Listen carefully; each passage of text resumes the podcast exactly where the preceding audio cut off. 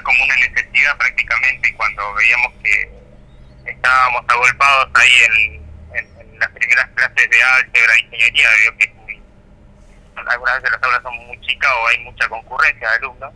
Claro. Este, se nos ocurrió complementar la clase con algunos ejercicios explicativos, no es que toda la clase es este, grabada, sino que justamente el profesor utiliza esta herramienta como, como una pronunciación de su clase eh, en un resumen de algunos ejercicios que son bastante complicados por ahí explicar en clase.